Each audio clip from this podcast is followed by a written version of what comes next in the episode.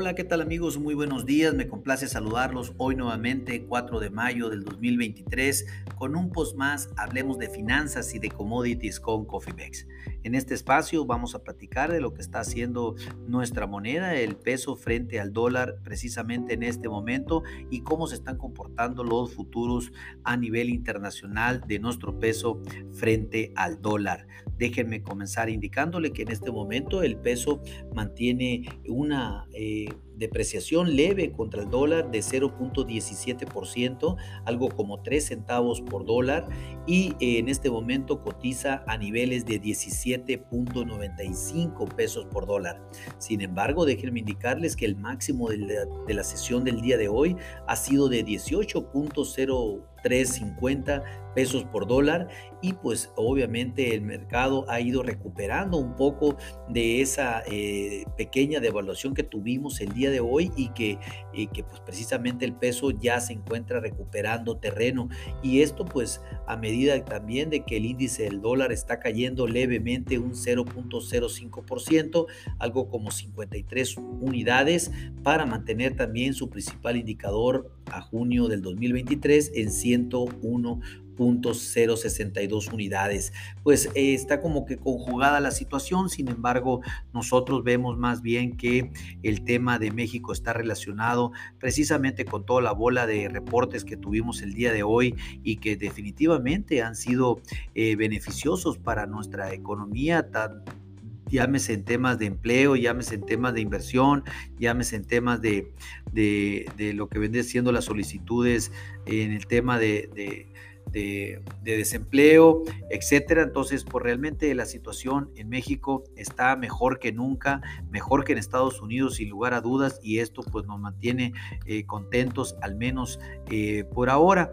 Eh, Recordemos también que se dio a conocer la confianza consumidor, que si bien bajó 0.3 puntos en el mes de abril, eh, pues prácticamente se mantiene eh, en muy buena expectativa. También la inversión bruta fija eh, pues subió un 1.9% en febrero.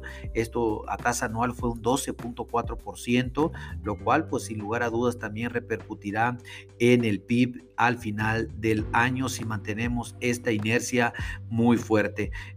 Por otra parte, pues como lo comenté también anterior, la tasa de desempleo volvió a bajar en abril al 2.4%, siendo la tasa más baja históricamente registrada en nuestro país.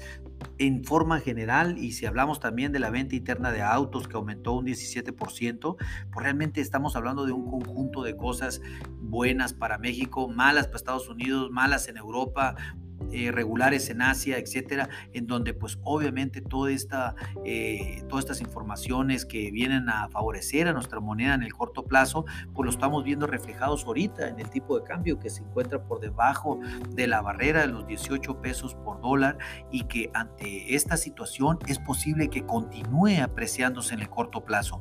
Sin embargo, no así las condiciones pueden eh, o se van a mantener para el mediano y largo plazo. De ahí la importancia de hacer alguna estrategia en el tiempo, en dado caso que ustedes tengan alguna exposición en tema de dólares para el, mediano y largo plazo, resulta más que interesante en este momento estar pensando en crear esas estructuras. Eh, si no cuentan con alguna estrategia, pónganse en contacto con nosotros en info.cofimex.net o bien por medio de este podcast y nosotros podemos desarrollar un traje a la medida. Hablando técnicamente, pues eh, mantenemos el 1790 como el primer eh, soporte, algo que lo vemos eh, muy rápido que lo puede alcanzar y mantenemos pivot en C en 18.0650 que nos encontramos muy por debajo de pivot y mantenemos el primer, la primera resistencia a niveles de 18.18 pesos por dólar. En fin, cualquier duda o comentario que puedan tener, con gusto podemos asesorarles y realizar la mejor estrategia posible. A nombre de todo el equipo de Cofimex y mío propio José Valenzuela, le doy las gracias por su atención y les recuerdo que lo peor es no hacer nada. Pasen un hermoso día. Hasta luego.